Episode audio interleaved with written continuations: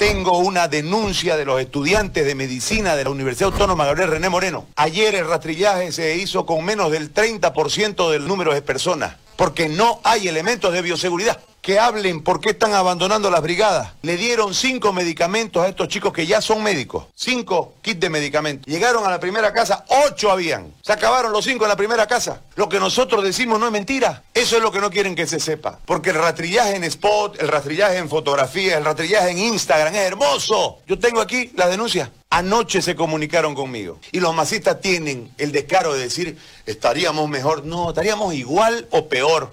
Porque ¿sabe qué era lo peor? Que hubiese harta gente presa por el fraude, ¿no?